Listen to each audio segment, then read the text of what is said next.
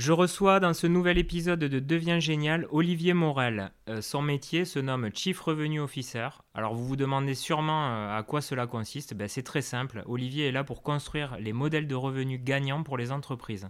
Alors croître, oui, mais en assurant une rentabilité, c'est encore mieux.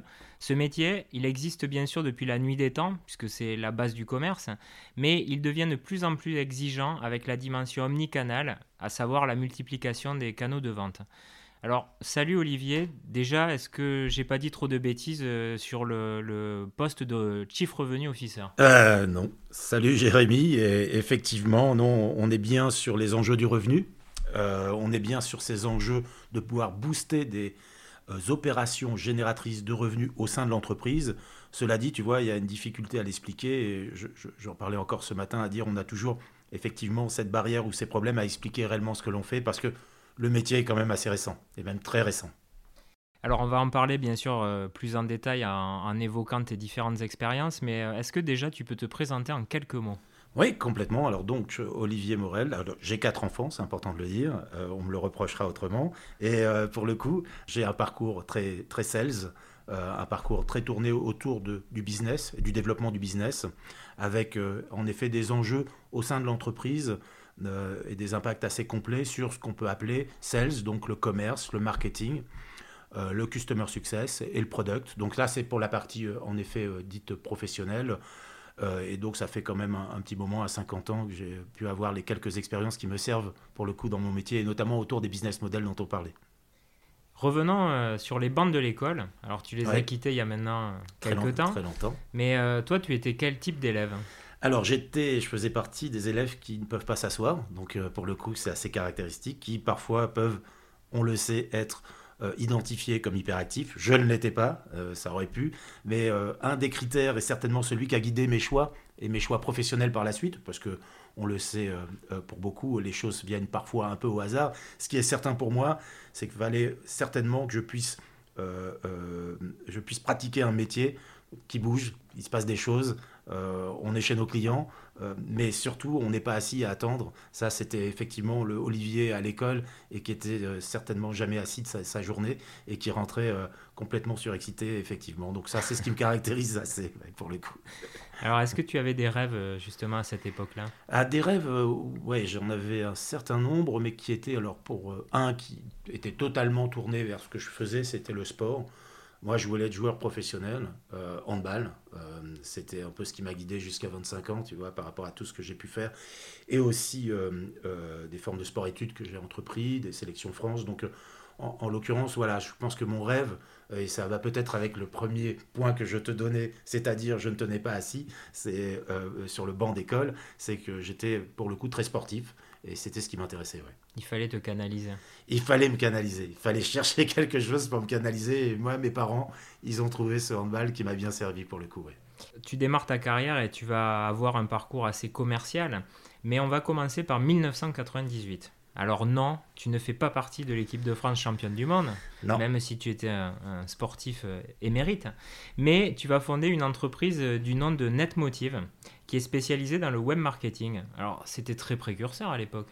Oui, assez, trop peut-être. En l'occurrence, ça fait aussi le lien euh, sur cette partie me présenter et parler un peu de moi. J'ai fait une école de commerce et euh, en effet, la première entreprise pour laquelle j'ai travaillé, c'était la mienne. Du moins, nous étions deux co-founders. Et on avait compris une chose, et notamment autour et beaucoup des marques, c'est que dans ce contexte assez incroyable, euh, Google n'était pas encore là. Cela dit, c'était son apparition euh, en 98. mais on avait effectivement déjà les prémices de support et de portail de recherche pour lequel les marques soit s'inquiétaient beaucoup ou soit étaient très en interrogation. Donc à la fois, c'était pour nous qui étions un, peu, un peu geek, alors c'est un peu différent de ce qui se passe aujourd'hui, on n'avait pas les TikTok et autres, mais quand même il y avait un certain nombre de supports sur lesquels les marques voulaient s'exposer et ne savaient pas encore comment faire.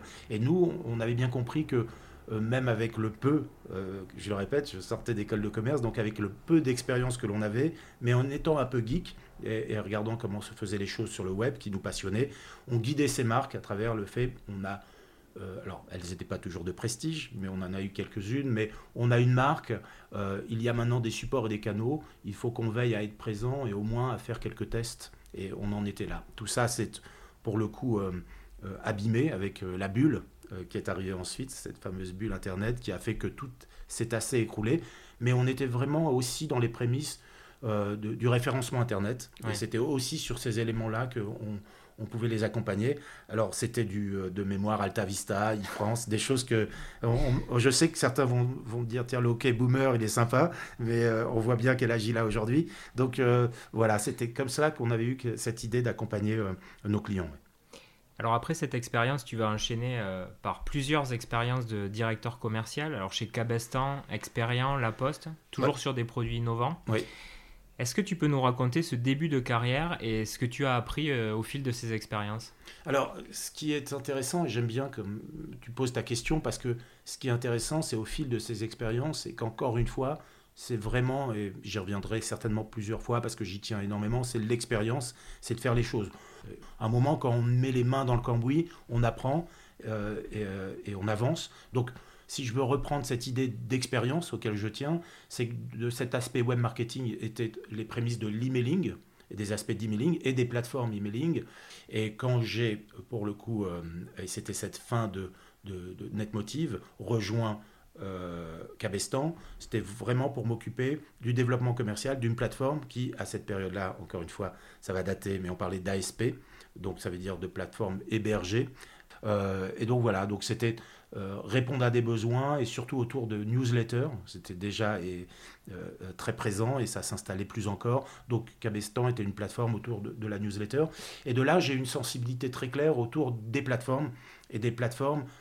Euh, alors encore une fois, ça, c'est-à-dire des plateformes qui sont aujourd'hui des plateformes métiers hébergées et sur lesquelles on peut avoir des usages métiers. Et ça, c'est ce qui va revenir plusieurs fois au cours de ma carrière, c'est-à-dire un bon pendant en tant que directeur commercial de pouvoir absorber des aspects, des enjeux technologiques avec des enjeux, des enjeux humains euh, pour pouvoir adresser en fait une, problématique euh, et un objectif qui est celui de la digitalisation. Et là, pour les structures que tu as toi nommées et citées, les enjeux ont toujours été autour digitalisation. Mmh. Mais quand on parle de digitalisation d'un business ou d'un métier, avec vient assez rapidement le modèle économique que tu peux y mettre derrière euh, et le modèle de revenu qu'il faut y adjoindre. Alors, dans toutes ces sociétés, euh, comme tu l'as dit, tu as contribué à développer euh, le mode SaaS. Alors, c'est un, quelque part un modèle euh, qui naissait aussi et, qui est devenu très fort aujourd'hui. Est-ce que tu peux expliquer quel est ce modèle économique pour ben, nos auditeurs néophytes qui n'y connaissent rien? Oui, alors tu fais bien de, poser la question parce que c'est aussi, il faut savoir démocratiser tout ça et ses propos. Je vais reprendre pour pouvoir l'expliquer trois situations. La première situation autour des enjeux logiciels. Auparavant, les entreprises achetaient des logiciels. Elles achetaient un logiciel métier, qui peut être un logiciel RH, finance, tout autre type de logiciel.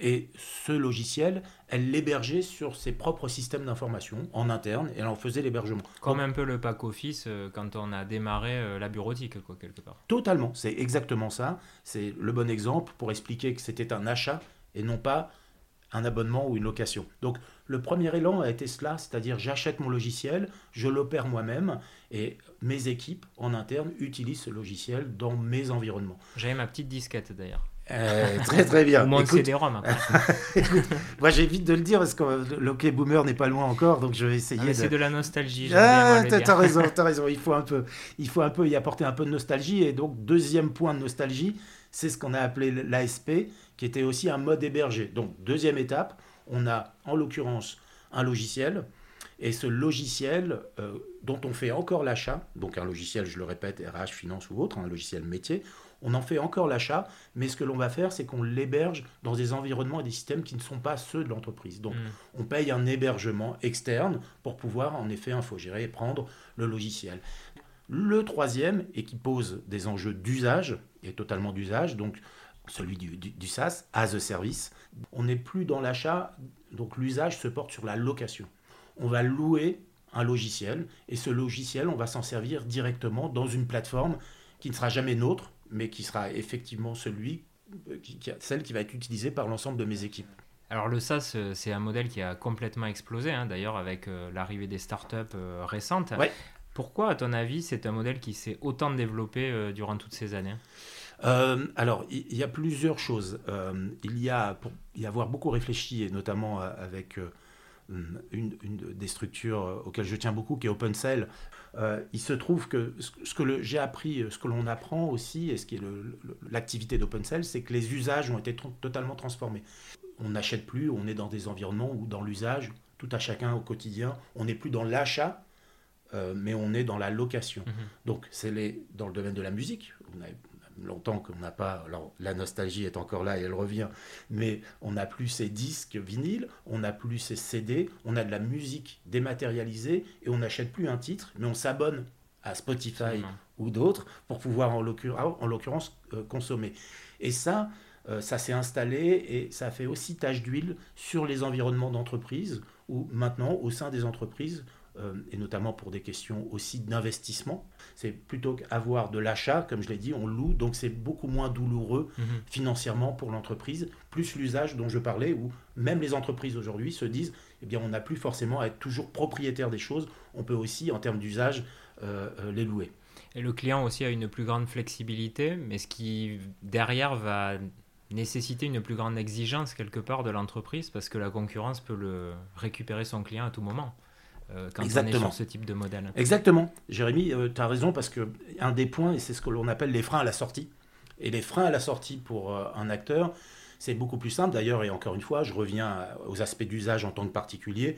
Tu peux stopper ton abonnement aussitôt et on te dit dès le mois prochain, tu arrêteras en l'occurrence de pouvoir payer. Donc pour faire allusion à ton propos qui est très bon, qui est celui de l'environnement de l'entreprise, ça s'installe pour le coup aussi. Donc il y a de très grandes craintes de sortie euh, des clients beaucoup plus facilement des contrats, même si tout ça reste encadré parfois par 2-3 mois d'usage avant de mm. pouvoir cesser un contrat. Mais tu as raison, les freins à la sortie sont beaucoup moins importants. En 2013 euh, et pendant 5 ans, tu vas travailler chez Numen, qui est un acteur euh, ben, assez connu hein, de la dématérialisation et de la transfo digitale.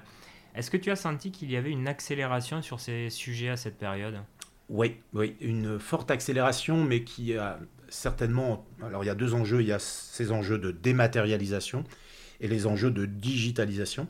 Euh, sous Numen, euh, on a bien sûr euh, ressenti fortement à la fois les enjeux d'accélération de la dématérialisation et les prémices très claires de la digitalisation.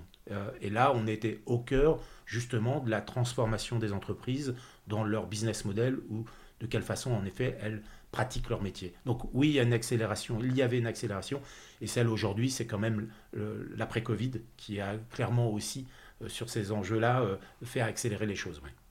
Alors en 2018, nouvelle expérience, tu signes chez Hélène, qui est un prestataire logistique euh, spécialisé sur le dernier kilomètre. Et là, tu vas occuper ce fameux poste dont on parlait au début, de Chief Revenue Officer alors qui commence à faire son apparition dans les entreprises. Hein. Ça fait quelques années qu'on voit apparaître ce titre, euh, qu'on connaissait peut-être sous d'autres formes, mais, euh, mais qu'on connaissait moins euh, sous cette appellation. Est-ce que tu peux nous expliquer les enjeux que tu avais sur cette mission? Oui, complètement. Alors, je suis rentré dans cette structure pour m'occuper beaucoup de choses différentes, très très différentes, que ce soit sales, marketing, customer success. au début, l'idée d'une BU, d'une business unit parce que là, encore une fois, on était dans des enjeux très clairs de transformation. Euh, pour en dire un peu sur cette structure, c'est un acteur de la logistique B2B euh, dernier kilomètre, en l'occurrence donc de livraison. Euh, et, l'enjeu, il y en avait deux, c'était une livraison qui portait sur du document, donc c'est intéressant de, le dire au regard de ton observation tout à l'heure sur la dématérialisation et la digitalisation. Donc on transportait des documents pour les livrer d'un point, point sur un point B souvent dans un environnement euh, très bancaire. Pourquoi en fait je suis euh, arrivé tout doucement euh, à une, à une fonction de, de CRO, c'est en fait dans l'analyse que j'avais de la situation, c'était une situation où on a beaucoup travaillé, où on travaillait beaucoup de façon silotée entre les services pas toujours non plus aligné. Alors j'espère qu'ils m'en voudront pas de le dire, mais c'était juste un constat dans un programme de transformation, puisque un programme de transformation aussi de, de, la structure, et qu'il fallait y donner du sens. Euh, et du sens pour le client final. Et ça, c'est déjà, ce sont déjà les trois rebonds très très forts de ce que fait un Chief Revenue Officer. C'est qu'en l'occurrence, il va désiloter. Donc désiloter, ça veut dire quoi? C'est qu'aujourd'hui, bah, il faut s'imaginer des services qui travaillent en silo sans pour autant communiquer sur un enjeu et un objectif commun. Mhm. Donc, on a, je le notais tout à l'heure, du marketing, du customer success, du sales, donc le commerce, on a tous les enjeux autour du produit ou de l'offre, en fait. Et donc, le premier élan, c'est de pouvoir déciloter tout ça pour que tout le monde travaille avec un objectif commun. L'alignement, c'est que parfois, on ne sert pas tous les mêmes objectifs. Donc ça, c'est aussi euh, euh, mm. assez négatif. Euh, et puis, ce sens, c'est surtout le sens qui est donné vers le client. C'est-à-dire que le client doit être au milieu de tout et il doit pour lui, peu importe les services, il doit y avoir du sens en l'occurrence. Et quand je donne ces trois leviers, qui sont finalement d'impacter les différents services, mais aussi les choses suivantes, c'est pour finir sur la, fonction même, en l'occurrence du, du, CRO, qui est effectivement de alors, booster les, les opérations génératrice de revenus, donc de booster euh, euh, toutes ces opérations qui peuvent être faites. Donc souvent, ça repose sur des leviers. Et ces leviers, c'est l'organisation, les hommes qui constituent cette organisation, ce sont les workflows euh, et les processus, c'est l'IT au sein de, la structure, et c'est la formation. C'est qu'en l'occurrence, que tout le monde soit à niveau des enjeux de l'entreprise. Alors trois ans plus tard, tu vas rejoindre une société qui s'appelle OpenCell et qui est euh, une plateforme de monétisation avec euh, bah, la même euh, vocation quelque part de dégager du revenu. Donc là, en fait, tu es dans le cœur du réacteur parce que leur cœur de métier, c'est justement de permettre aux entreprises bah, d'opérer ces mutations, de, de trouver des, nouveaux modes de facturation, de mieux suivre sa facturation. Donc est-ce que les entreprises finalement sont de plus en plus sensibles à l'optimisation de leur modèle économique? Alors, alors là, Jérémy, tu as entièrement raison, c'était le Graal pour moi. Alors, c'est une société qui fournit de la plateforme, justement SaaS, pour ses clients, pour que ses clients puissent monétiser les nouveaux modèles. C'est-à-dire que on met en place au sein des entreprises de nouveaux modèles de vente, donc distinguer le modèle de revenu du, business model. En tout cas, il, faut le faire pour se dire qu'à un moment, on a une nouvelle proposition de valeur à faire à nos clients. Cette proposition de valeur, on va la construire et l'élaborer, mais derrière cette proposition de valeur, il va falloir la monétiser. Mhm. Et cette plateforme permet de monétiser intelligemment les nouveaux services. Et là, je pense qu'il y a un élan très très fort depuis euh, quelques années qui s'est accéléré encore depuis deux ans et qui va s'accélérer énormément, c'est de véritablement euh, pour les entreprises d'avoir des services qui leur soient facturés à l'usage et non plus sous forme d'achat, mmh. euh, comme je le précisais tout à l'heure. Donc oui, c'est un enjeu très très fort pour les entreprises aujourd'hui, pour toutes les entreprises, et on a des exemples comme ça. L'un des exemples qui me vient, c'est notamment Decathlon, avec Decathlon et récemment un, projet, je trouve, assez magnifique, de se dire on vend des produits euh, euh, dans le domaine du sport en magasin, eh bien ces produits, on ne va plus les vendre, enfin on va continuer à les vendre, il faut que je sois précis quand même, mais on va y adjoindre un nouveau modèle économique, un nouveau modèle de revenu qui est la location. Donc il y a dans un certain nombre de, points de vente, euh, et ça va se généraliser certainement, vu les résultats très positifs, mhm. c'est qu'on peut aller louer pour ses enfants une raquette de tennis, de ping-pong, euh, des équipements divers et variés, du textile aussi. Et c'est un bel exemple d'une société qui sait aussi être, je pense, très, très, très, très attentive à ses mhm. clients et, et, qui sait en effet, et là c'est un bel exemple de modification d'un modèle économique, donc du modèle de revenu qui va avec. On en vient à ton projet actuel, oui. MySquad. Alors MySquad, c'est une plateforme qui met en relation justement des experts comme toi du revenu ou euh, périphériques à ça. Euh, et, tu vas les mettre en relation avec justement des entreprises désireuses de booster leur chiffre d'affaires ou en tout cas euh, trouver des nouvelles sources de croissance. Est-ce que tu peux nous en dire un peu plus? Oui, alors complètement. D'abord, tu, l'as noté, c'est un, un, collectif. Donc c'est un collectif de freelance. Euh, il faut le, savoir, et je pense que c'est intéressant de le dire aussi, c'est qu'on a, et on parle de nouveaux modèles, on a aussi aujourd'hui de nouveaux modèles d'organisation. Euh, ces nouveaux modèles d'organisation qui suivent aussi des modèles de management euh, et qui suivent aussi des façons de, s'organiser un peu différentes de ce qu'on a pu connaître, c'est qu'il y a un boom et une accélération des collectifs. Un collectif, c'est quoi? C'est un nombre de personnes qui sont des freelances et qui, sous une thématique particulière, se réunissent pour, encore une fois, donner une valeur ajoutée, euh, une proposition de valeur supérieure à, leurs clients. Donc, d'un côté, il y a les enjeux euh, de, de, revenus avec les flux de revenus associés, comment on peut booster et accélérer les flux de revenus, comment on peut, et on ne l'a pas encore évoqué, mais c'est un point important, on peut créer de nouvelles sources de revenus mm-hmm. euh, et comment, en effet, ces flux de revenus, on va les optimiser globalement. Alors on va justement, on a beaucoup de jeunes qui nous écoutent hein, et, qui peut-être ont envie de se lancer dans la création de leur boîte. dans n'importe quelle entreprise, le nerf de la guerre, on le sait, c'est le chiffre d'affaires. Donc comment on fait pour ne pas se planter sur un modèle économique quand on va se lancer? Alors, le, modèle économique est une chose, mais tu vois, le rebond qu'il est fait ensuite euh, sur le revenu est important. Je, m'explique. Il y a de, fortes tendances euh, euh, aujourd'hui, et si on prend le, milieu et l'environnement startup, qui, qui correspondent à une grande partie des clients MySquad, ces startups scale-up, on en voit certaines qui n'ont pas de forts besoins de fonds et d'argent pour pouvoir se développer, et d'autres qui ont un fort besoin donc, de lever des fonds, d'aller chercher des fonds pour pouvoir se développer. Donc je, le vulgarise de façon, euh, c'est peut-être euh, un, peu, direct euh, ou peut-être une caricature, mais déjà dans, les enjeux de savoir si on doit se tromper ou pas, je pense que autour des modèles économiques, le premier, alors je note pas la, difficulté ou l'erreur première, si tu veux. Il y a d'autres erreurs, elles sont nombreuses, donc j'aurais bien sûr du mal à les, à les citer une par une.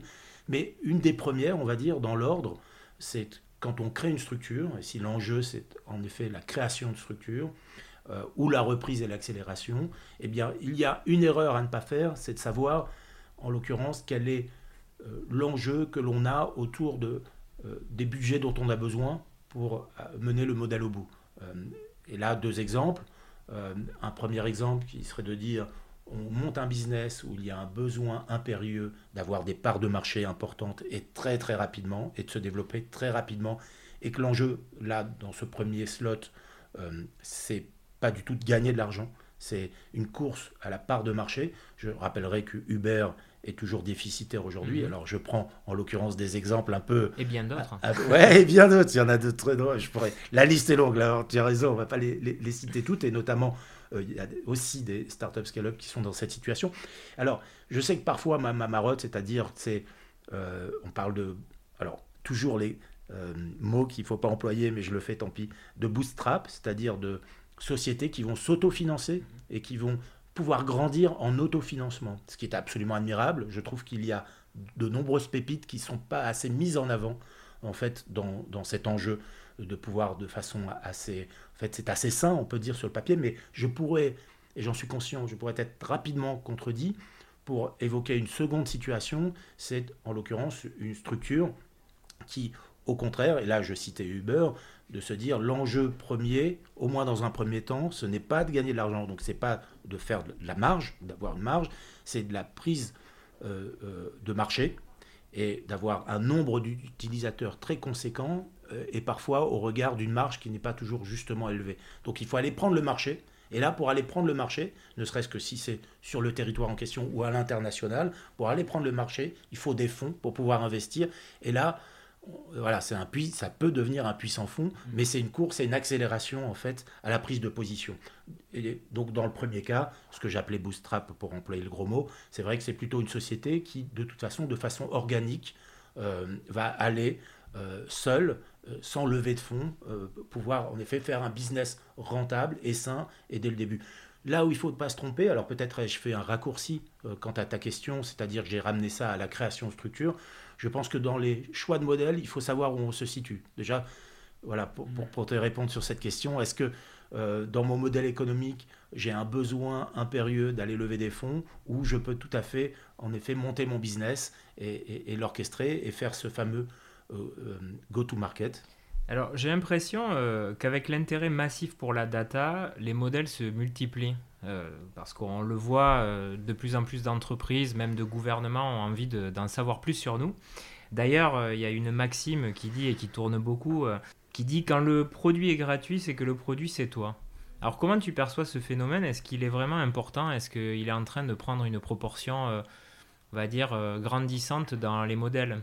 Tout d'abord, sur la data et l'échange de data et la valorisation des data, euh, j'y crois peu. Euh, bien sûr, j'y crois peu. Il faut me reprendre dans le sens où c'est un business, et c'est un business très identifié aujourd'hui, c'est-à-dire de revendre des data qu'on a collectées. En revanche, je pense que sur ces sujets-là, ça va énormément se tendre. Voilà, je pense que alors RGPD, donc pour la protection des données personnelles. on a un certain nombre d'enjeux et, je crois que la loi, alors ça dépendra encore une fois des pays, et comme on agit dans un contexte mondial, ce que je dis pourrait être minimisé, mais je pense que ces enjeux où, en l'occurrence, le produit, c'est soit parce qu'on donne des données euh, euh, et que ces données sont commercialisées, je pense que ça va forcément se tendre. Et quand on dit le produit, euh, bah, c'est nous, quand en effet on donne ces données-là, je pense que tu connais ça et tu sais ça, on veut redonner de l'élan beaucoup à la maîtrise des données personnelles par chacun. Et ça, je crois que sur ces enjeux-là, d'ailleurs, je serais plutôt rassuré, puisque je trouve que ça irait dans, dans, le bon sens. En revanche, il y a une partie pour le, laquelle cas je veux aussi intervenir, c'est ce qu'on appelle les freemium ou premium, c'est-à-dire il y a des choses gratuites, mais ces choses gratuites, elles peuvent continuer à être gratuites tant que vous n'avez pas actionné mhm. des options particulières. Donc la gratuité et l'enjeu de la gratuité, euh, on n'est pas toujours euh, le produit. Euh, parfois, on est dans des enjeux où la plateforme ou le produit vous laisse une certaine liberté à l'utiliser gratuitement. Hmm. Et quand, en l'occurrence, et toi tu connais parfaitement ça, notamment dans les enjeux de podcast et dans d'autres enjeux, où le podcast est aussi euh, euh, un bon exemple, puisqu'il y a des plateformes qui laissent une gratuité d'utilisation, et puis hmm. c'est quand tu l'utilises différemment et avec des options différentes que tu as une monétisation. Donc voilà, ça je trouve que c'est vraiment valable et que ça va dans le bon sens et c'est juste une stratégie à pouvoir faire goûter ses offres et ses services à un client et qu'ensuite il puisse, il puisse euh, euh, les retrouver. si tu devais donner un conseil au jeune Olivier de 16 ans euh, qui se posait des questions sur son avenir, tu lui dirais quoi? Alors, moi, je... C'est toujours une question très difficile. C'est l'enfant intérieur. Ah, exactement, exactement. C'est ça la complexité. Mais je pourrais au moins dire, euh, une chose, alors je ne sais pas si je, en le disant, je vais me le dire mm, ou si je vais le dire à tes auditeurs, parce que effectivement, je pense que c'est au moins important pour eux, euh, c'est de ne pas avoir peur des problèmes. C'est un peu étrange de le dire, mais euh, moi je ne l'ai pas compris tout de suite, en fait, et, donc je suis plutôt content de le partager. C'est que ne pas avoir de problème, c'est un problème. Et ça, on apprend, on a beaucoup appris à nos enfants, à nos plus grands en l'occurrence, euh, voilà, peut-être que le, problème était, tabou, si tu veux, et qu'on on se portait mieux quand on n'en avait pas. Mais on le sait tous d'ailleurs, sous une certaine forme, et notamment lié à l'entrepreneuriat, le, problème est mal vécu en France alors qu'il est vécu différemment dans des mondes anglo-saxons. Euh, moi, j'ai vécu le problème, euh, non pas forcément, et là je peux me confier, en l'affrontant. Ben moi, je dirais simplement, je me dirais que j'ai souvent voulu plutôt prendre le problème comme une data et que cette, cette, data, bah, elle rentrait dans un schéma global et qu'il fallait faire avec.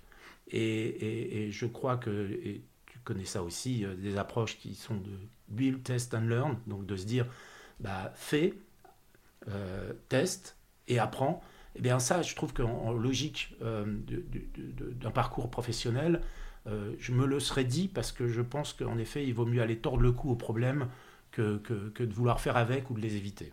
Eh bien, on arrive déjà à la fin de cet entretien et je vais en profiter quand même pour faire euh, un petit instant promo. Euh, puisque dans, dans, quelques jours, je sais pas, semaines, maintenant, tu lances euh, ton propre podcast. Oui.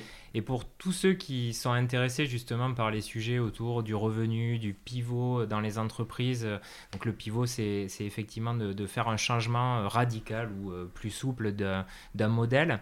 Donc tu vas, tu vas recevoir des tas de gens qui ont eu des expériences sur ces sujets-là et euh, tu vas les cuisiner et tu vas nous permettre de mieux comprendre euh, bah, comment euh, réussir justement son, ses modèles de revenus et ses pivots. Donc voilà, je voulais juste le dire, mais on en reparlera bien sûr. Je, ferai, je, vous dirai quand le podcast se lance parce que je pense que ça peut intéresser pas mal d'entre vous.